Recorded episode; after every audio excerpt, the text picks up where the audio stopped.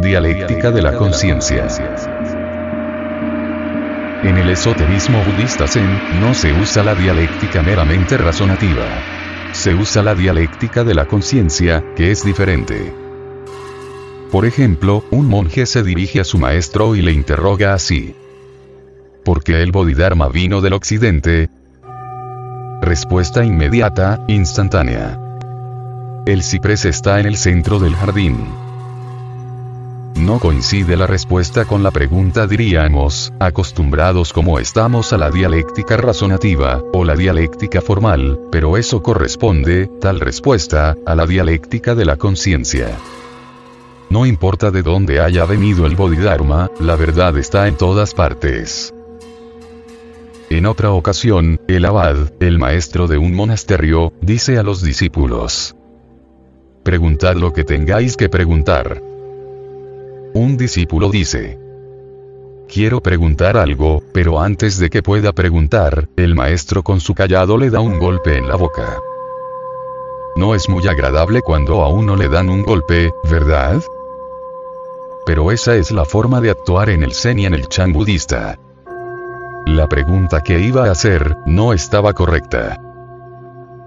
Un día llega un maestro y se presenta en la sala de la meditación, los discípulos se prosternan ante él, le rinden mucho culto, le rinden honores, y el maestro habla.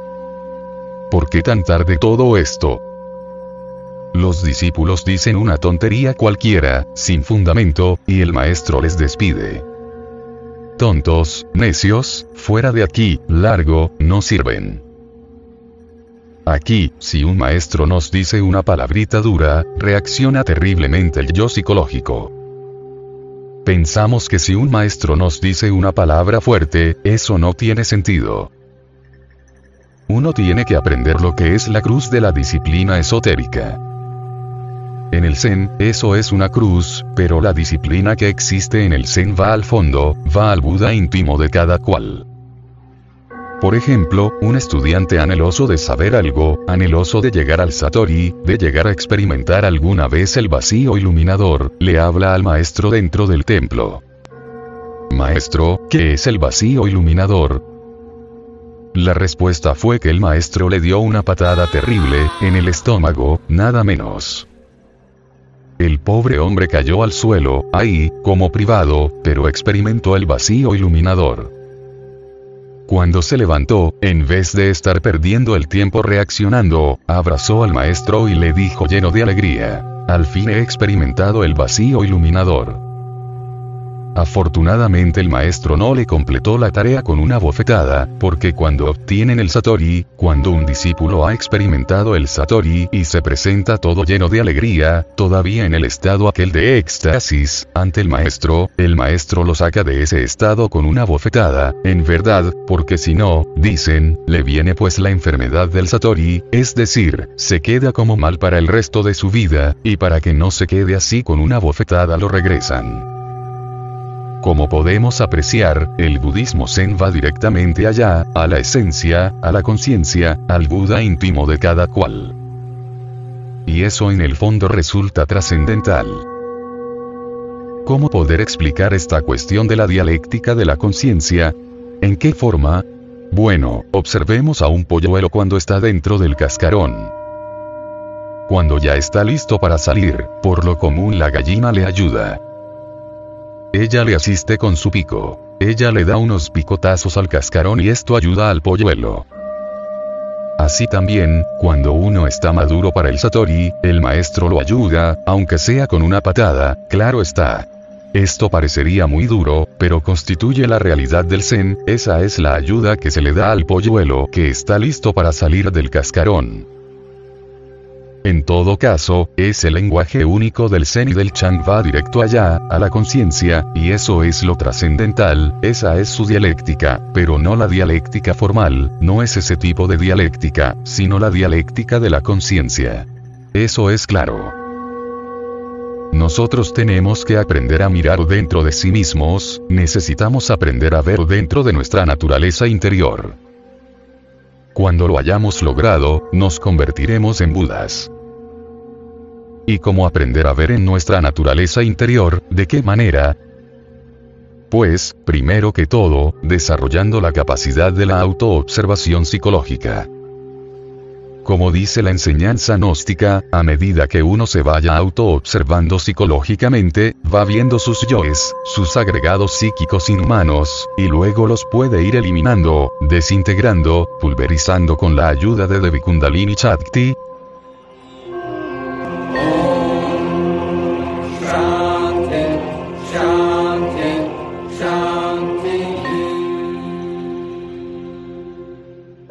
Porque sin la serpiente ígnea de nuestros mágicos poderes no es posible desintegrar los yoes.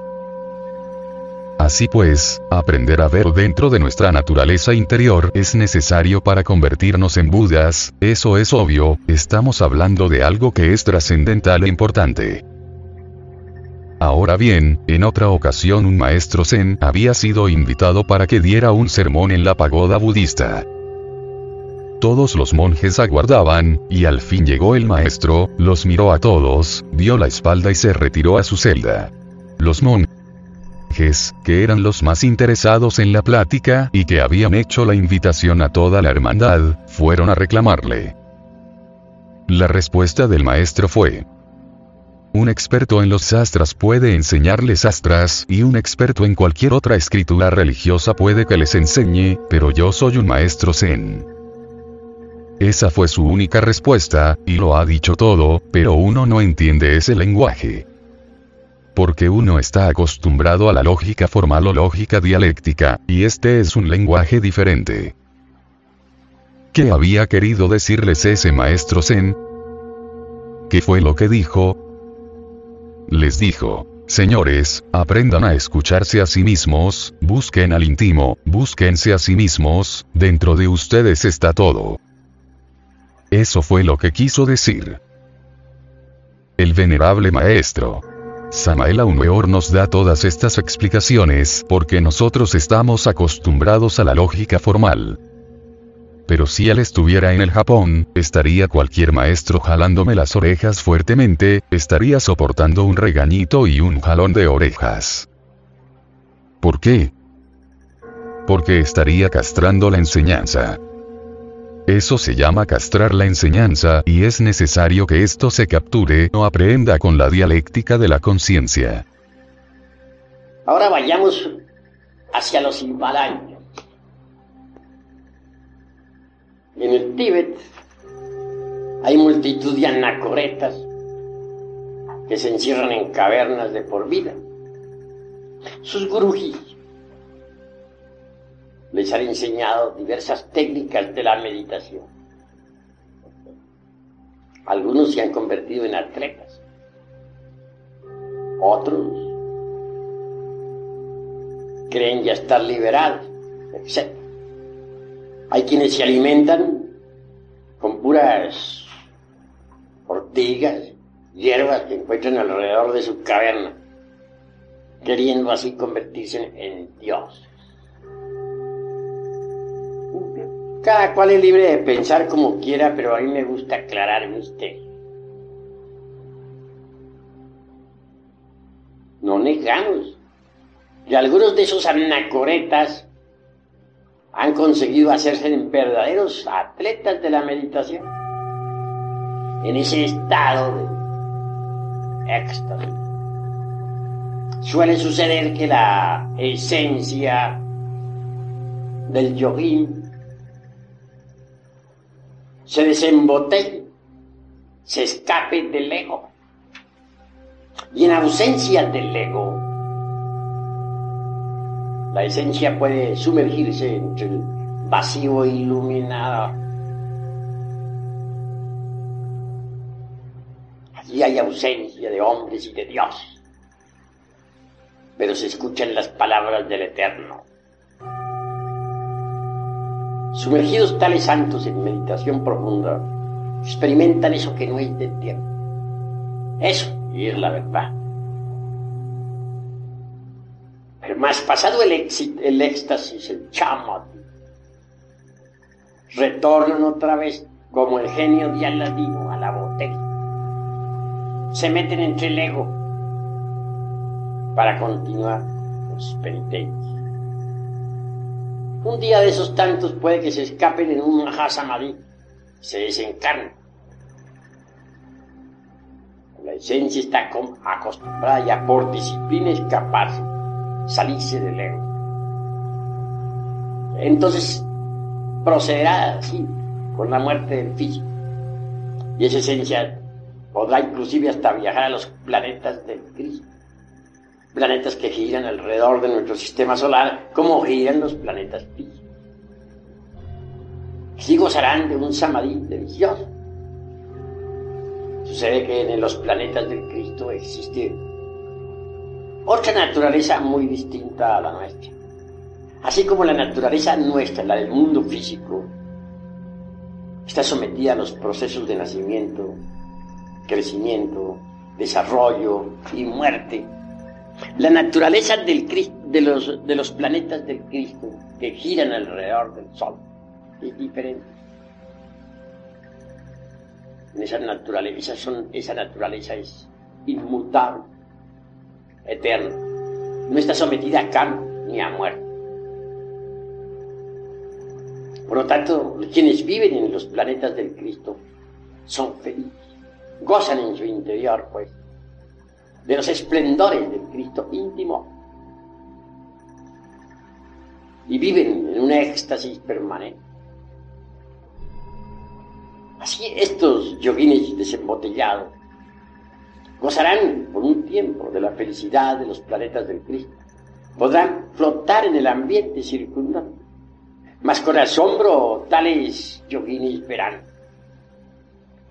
que no son habitantes de esos mundos.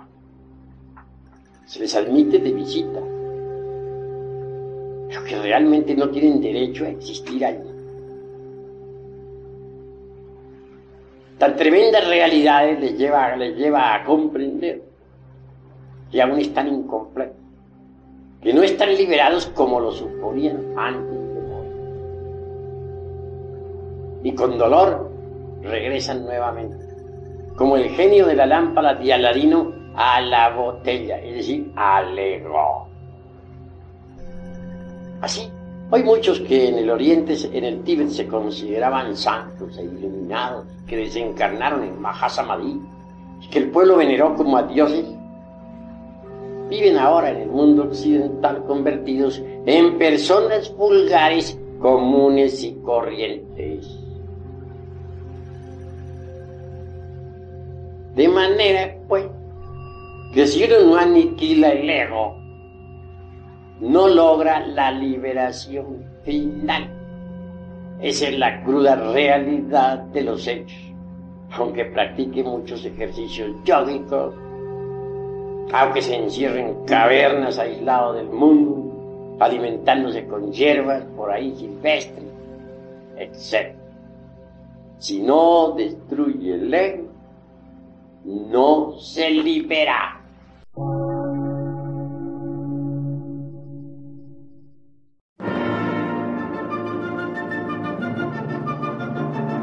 Emisora, gnóstica, transmundial. Por una nueva civilización y una nueva cultura, sobre la faz de la Tierra.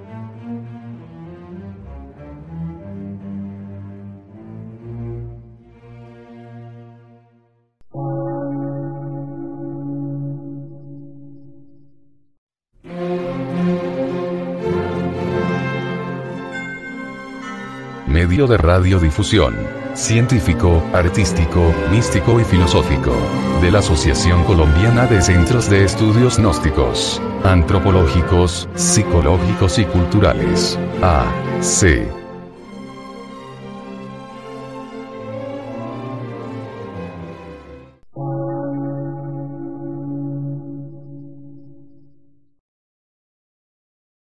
Lectura en movimiento. Difusión sin fronteras.